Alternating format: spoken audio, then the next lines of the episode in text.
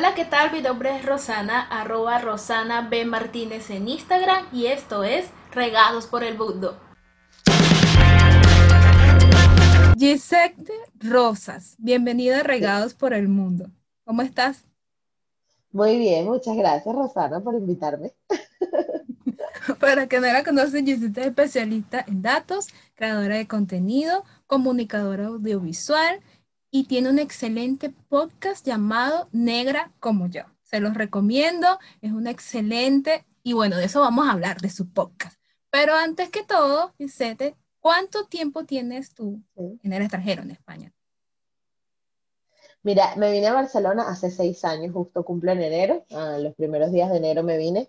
Em, y me vine porque en Venezuela yo hacía producción audiovisual, hacía producción de, de publicidad, de televisión y de radio, pero nunca había trabajado, o sea, me pasó que trabajando en esta agencia de publicidad aprendí mucho cómo se trabaja en el cine y la mística del cine es súper bonita porque es como se respeta mucho la jerarquía, ¿no? Cada quien hace su trabajo y como todo el mundo está enfocado en hacer su trabajo también, el completo sale bien.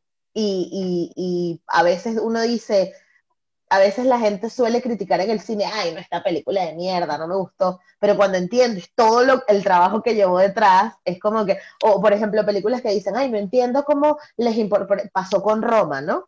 Que todo el mundo decía, bueno, pero ¿qué tanto le ven a Roma? Y es como, es que Roma justamente fue, es una obra de arte cinematográfica por todo el trabajo que tenía detrás. No, no, no basarnos en la historia nada más, sino todo lo que la completó.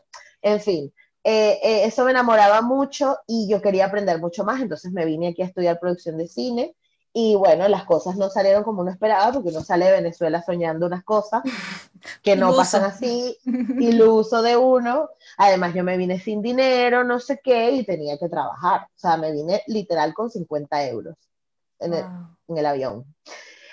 Entonces, claro, tenía que trabajar, tenía que buscarme la vida. Entonces, bueno, me tocó trabajar de dinero, metiendo gente en discotecas, de cosas, hasta que empecé a trabajar en la empresa donde em, estoy actualmente, que es donde hago gestión de datos, que es una empresa, si bien que tiene que ver con el mundo del cine, pero es de la parte de la exhibición, o sea, tiene que ver con el servicio de streaming y no tanto con la parte que a mí me gusta, que es hacer rodajes.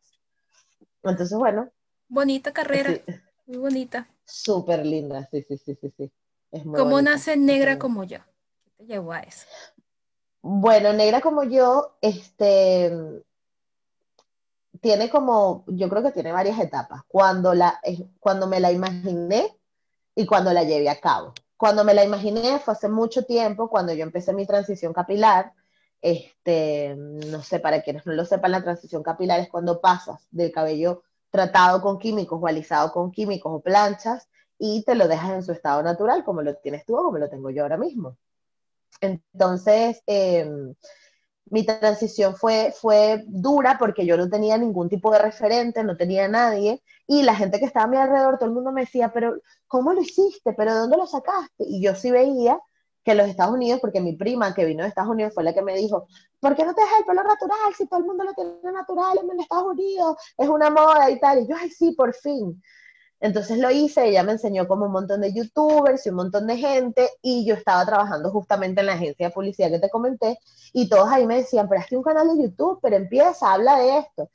Tenía que haberles hecho caso en esa época porque ahorita estuviera, no sé, al nivel, claro, al nivel de gente súper grande, ¿no? Que tiene, porque además luego me di cuenta que el trabajo en las redes sociales no es lo que hagas, sino es la constancia que tengas si te das cuenta, hay gente que tú dices, no es por criticar particularmente, pero por ejemplo, el caso de Vanessa Senior, que todo el mundo, hay gente que dice, pero no entiendo si esa mujer no habla de nada, pero Vanessa Senior, si te pones a pensar, jamás ha dejado de estar en las redes sociales. Y ese es su secreto, ese es el secreto. No importa lo que digas, si tú vendes panes o vendes jugos, lo que sea es ser constante. Y entonces, bueno, en ese momento, si yo lo hubiese sabido en ese momento, probablemente negra como yo hubiese nacido antes. El punto es que estando aquí en Barcelona, mis compañeros de trabajo igual, como que, pero porque, porque yo veía, yo consumía demasiado contenido en este sentido en inglés. Y yo siempre decía, coño, no hay nadie que lo esté hablando en español de estos temas, no hay nadie que... Y un amigo me dijo, pero ¿por qué no lo haces tú? Y yo, pero ¿cómo? Si yo no sirvo para eso, lo mío es detrás de las cámaras, ¿qué tal? No, sí, tú te desenvuelves súper bien. O sea, como que veían el potencial que, típico, ¿no? Que la gente ve las cosas que tú puedes hacer antes de que uno no lo, hagas. Uno no lo ve porque uno tiene un montón de inseguridades y mierdas en la cabeza. Total es que empezaron como que dale, dale, dale. Hice una encuesta con un amigo, con, unos, con varios amigos, y uno de mis amigos dejó de ver a bueno, tu podcast se vaya, tu, eh, eh, con llamar quién ha visto negra como yo. y yo, ese no, pero me gusta negra como yo. Y entonces eso fue en el 2016, en verano del 2016. Y eso fue lo que hiciste estudiar la negritud en, en, Latinoamérica. Bueno, es que ahí, ahí iba, ¿no? Esto pasó de un montón, nace negra como yo, creo el canal de YouTube, creo la cuenta de Instagram y lo dejé. Luego un día un amigo me dice, chica, pero ponle una fotico. Ay, bueno, me voy a hacer una foto. ya que estábamos ahí, bueno, cuenta de que, se, de que va. Y entonces grabé el video, lo subí a YouTube. Luego grabé otro y tal. Pero hubo un, un video muy que se popularizó de Osmel hablando de que las negras venezolanas eran feas y que por eso él no metía negras en los concursos de Venezuela. Ojo, fue una entrevista que se hizo en el 94, en el 96, no me acuerdo. Pero esa, ese video se volvió a viralizar porque como todas las, cosas vuelven, y se viralizó otra vez y la gente me lo empezó a mandar, ay, mira, tú qué estás haciendo lo de negra como yo, responde las mail, porque mis amigos, obviamente, como yo era productora de televisión, trabajan en la farándula y todos están, lánzale, lánzale, y yo, ay, no, pero imagínate, cuando hice ese video, Rosana, fue como cuando te cae la ficha de, mm, esto es lo que tienes que hacer. O sea, me gustó tanto hacerlo y de hecho es el video más visto en mi canal de YouTube.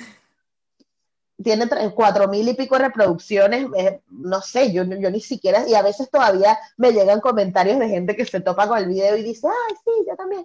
Y entonces ahí dije, coño, es verdad, no hay nadie hablando de la representación de los negros en Venezuela y en Latinoamérica, porque además quien lo hizo en su momento es el ser más odiado de Venezuela, que fue Chávez. Entonces, claro. El innombrable el innombrable. Entonces, tener esa relación con él es como muy loco, porque tú dices, em, no, yo no quiero hablar de los temas de los que hablaba Chávez, pero dices, no, pero sí hay que hablar de esto. Entonces ahí fue como mutando, yo soy súper fan de los podcasts, en esa época estaba consumiendo un montón y fue como que sí, voy a hacer un podcast, pasó un año, sí, sí, no, yo voy a hacer un podcast. Y el año pasado mi amigo me dijo, mira, ya, este año tienes que lanzar el podcast. Entonces fue cuando lo hice y, ahí fue donde dije, todo combinó perfectamente porque encontré yo mi forma de comunicarme, encontré temas que me apasionan increíblemente, porque yo en mi día a día lo que hago es leer de cosas en negritud, ver documentales, y no estoy hablando, o sea, estoy todo el día en este peo metida, y no sé si puedo decir groserías, pero bueno. Sí, se puede. perfecto. Pues yo soy súper grosera. Este, está todo el día como que en este tema de la negritud y tal, y bueno, y así fue agarrando forma, solito. Sí, y también yo viendo, e incluso lo comentaba con una amiga, que ella me decía que ella no aceptaba su, su color. Ese, yo, yo me hubiera gustado ser un poquito más clarita, pero yo creo que nosotros como, como latinos, pienso, ¿no? Que no, no aceptábamos como nuestro color, no aceptábamos que venimos de África. Nosotros tenemos, por aquí corre sangre negra, como le digo yo a mi mamá, por aquí, porque estos perros no son de gratis. Y, Exactamente. Y mucha gente no, como que no, no es orgulloso de eso, no es orgulloso. por ejemplo, yo, a mí no me gusta mi cabello. Ahorita vos. Sí, es normal. Y, Pero hay que aceptar eso. Hay que aceptar nuestro color. Sí. ¿Sabes lo que pasa? Que es, triste, porque es triste, pero es que no es ni siquiera culpa de nosotros, Rosana. o sea, el hecho de la relación que...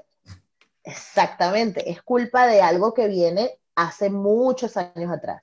Y no pasa lo mismo cuando tú tienes un abuelo español por ejemplo, o un tío, no sé, francés. Todo el mundo dice, yo tengo un tío francés y anda no joda con la cédula del viejo aquí. Miren, miren, entonces mi familia es libanesa, mi familia es siria, incluso, incluso Siria que está bien encoñetada hoy. En Venezuela hay mucha comunidad siria y dice, no, yo soy sirio, no, yo soy hijo de canarios. Pero es una cuestión de que en nuestro imaginario personal de como Latinoamérica, porque no es ni siquiera algo venezolano, sí el equipo perdedor eran los negros. Entonces nadie se quería relacionar con ellos. ¿Qué pasaba? Era la gente que estereotípicamente se les denominó animales, que no los querían, que eran simplemente, estaban ahí para trabajar con el cuento de que no, ellos son más fuertes y son más resistentes, entonces ellos por eso trabajan. Había un chiste este, así que decía, tiembla que el negro está fresco. Ajá, exactamente. O sea, es fuerte. Eh, eh, todo ese tipo de cosas que, no es ni siquiera, no es ni siquiera que exista como algo de, uh, alguien malo que se montó sobre eso y decidió que todos los negros íbamos a no tener una desventaja. Pero ¿qué pasa? Que si no hay nadie que lo pare, este monstruo se convierte en lo que es hoy. Que tenemos un video de un George Floyd siendo asesinado en plena vía pública. Exacto. ¿Entiendes? O tenemos casos de hay, un caso muy triste que lo está hablando en estos días de un personaje, imagínate un perolito escarlata pero de Perú, y que se burla de los negros. Es muy fuerte, porque la comunidad afroperuana es enorme, es súper grande, súper importante, y, tienen un personaje que, los, que, los, que les quita dignidad, que, los quita denigra. respeto, que los denigra, y eso tú no lo ves hacia una persona blanca. Cuando nace un niño, que probablemente tienen padres negros, ay, nació blancote, porque a mí me pasó. O sea, yo soy una de las, de mi familia, soy clara dentro de mi familia. Ay, nació la amarilla, me decía la amarilla, o la bachaca. Y ¿qué pasa? Que no son cosas, son cosas que se van manteniendo en el tiempo y que si no se hablan, tú no te haces consciente de esto. Los medios de comunicación construidos alrededor de todos estos estereotipos afianzan y refuerzan estos estas prácticas. Entonces, ¿qué pasa? Que no ves en la televisión un protagonista de novela negra. No. Y el ejecutivo te dirá, no es que a la gente no le gusta. Bueno, pero ¿por qué no lo hace? Pues a ver. Porque ahí está Will Smith. Y Will Smith tuvo una de las series más famosas y todo el elenco era negro. ¿Entiendes? Entonces, sí, la gente sí lo espera. Solo que si no se lo dices, no lo sabe. Igual que no, ¿a quién le va a gustar tener ese pelo así chicharrón? Bueno, a mí me encanta honestamente. Yo prefiero 20 mil veces este pelo que tenerlo desrizado. Pero son cosas que tienes que ir desbloqueando y que se van desbloqueando a través de las conversaciones. Entonces, por eso y otras razones, hice negra como yo, porque dije, para mí el problema principal está en cómo nos educamos día a día. Mire, ¿y te llegaron a hacer bullying en la escuela por, por tu color? No, no, no, a mí no, pero porque yo tenía de mi colegio, habían cuatro o cinco negros y habían dos chicas que eran más negras que yo. Entonces, pero lo loco es que esa chica la llamaban por su nombre y a mí me decían la negra. Nunca entendí. Porque aparte, bueno, catártico, yo no sé, pero a mí, mis amigos del colegio me llaman negra.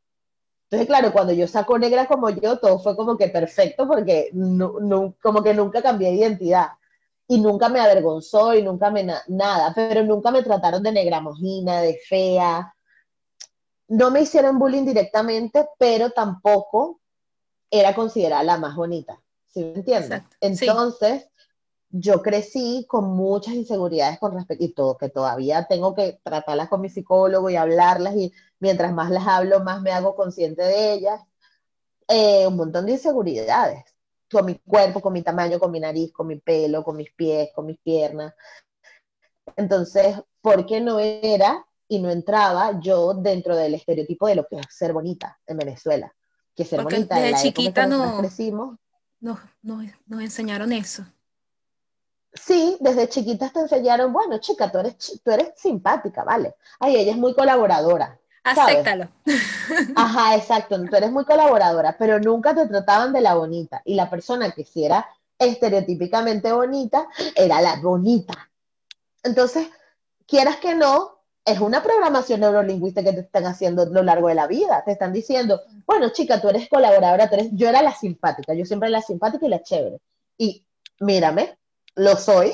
Claro que lo soy, Pero- mucha honra. Entonces luego, cuando soy amargada, cuando me arrecho por algo, ay, Giselle", bueno, sí, o sea, yo también, ¿sabes? Yo no, no, te- no soy la divertida siempre. Y ese es el tema de los estereotipos, que si te lo dicen toda la vida y te lo refuerzan y aparte, y eso hace que tú te lo creas, pues se convierte en realidad.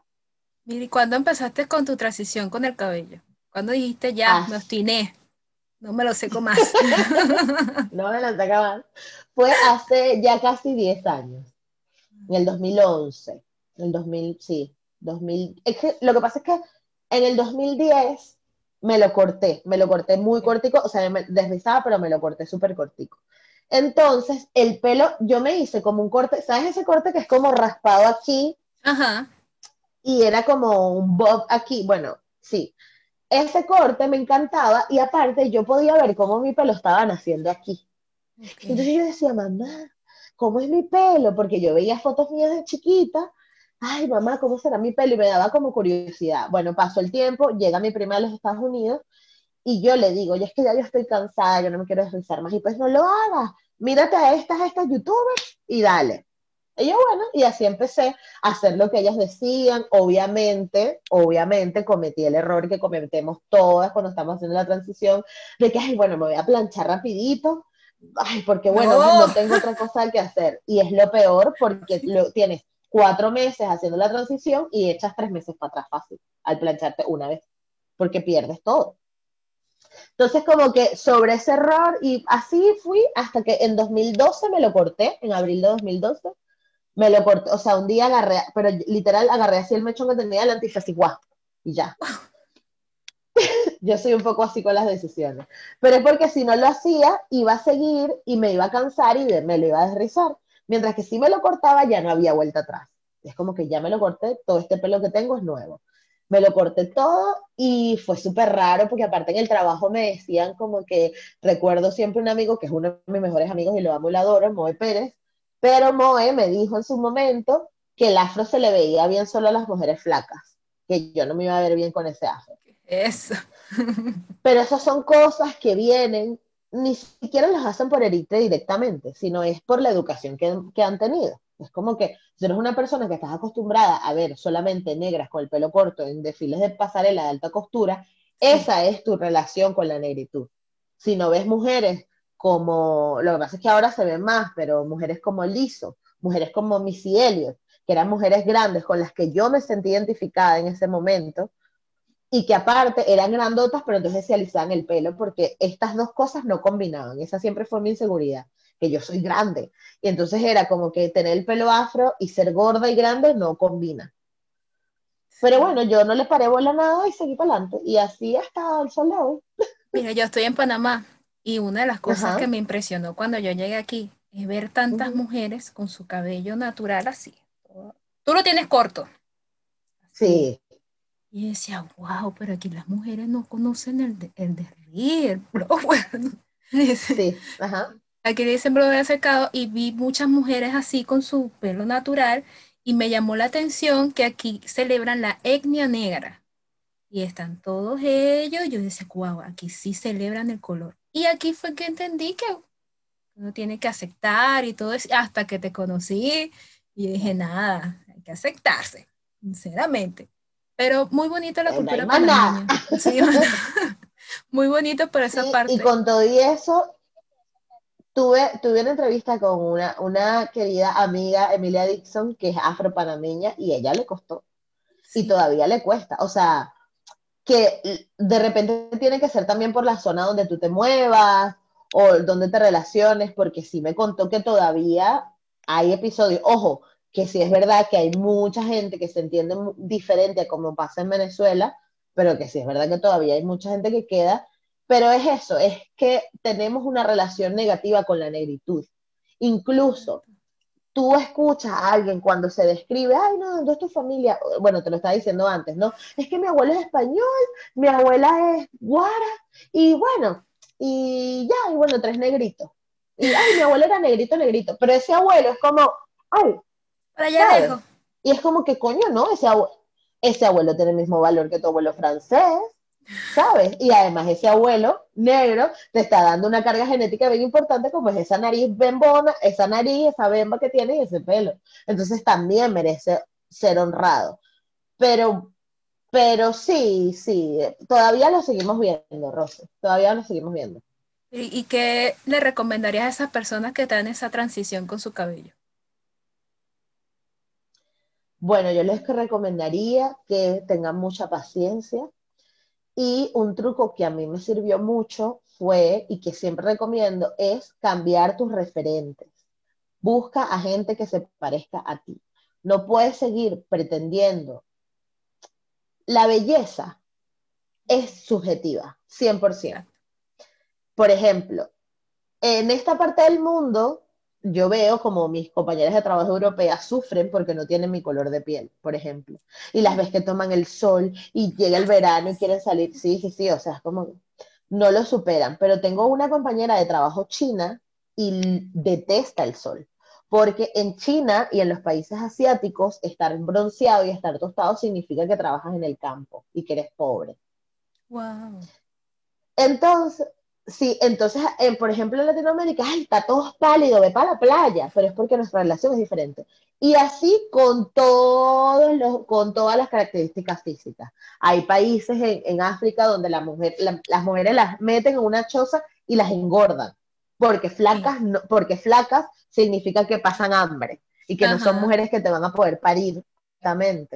Entonces, tenemos que entender eso y al entender eso, entendemos que nuestros referentes en nuestra cabeza son todo, que es lo que vemos en la televisión venezolana, Miss Venezuela, Maite, un pelo liso, una batidera, unas roscas, una vaina, si consumes televisión norteamericana igual, todo más o menos se mueve, la cultura occidental más o menos se gestiona igual, ¿no? Tienes que ser rubia, alta, con facciones pequeñas, tal, para que te consideren femenina, para que te consideren bonita.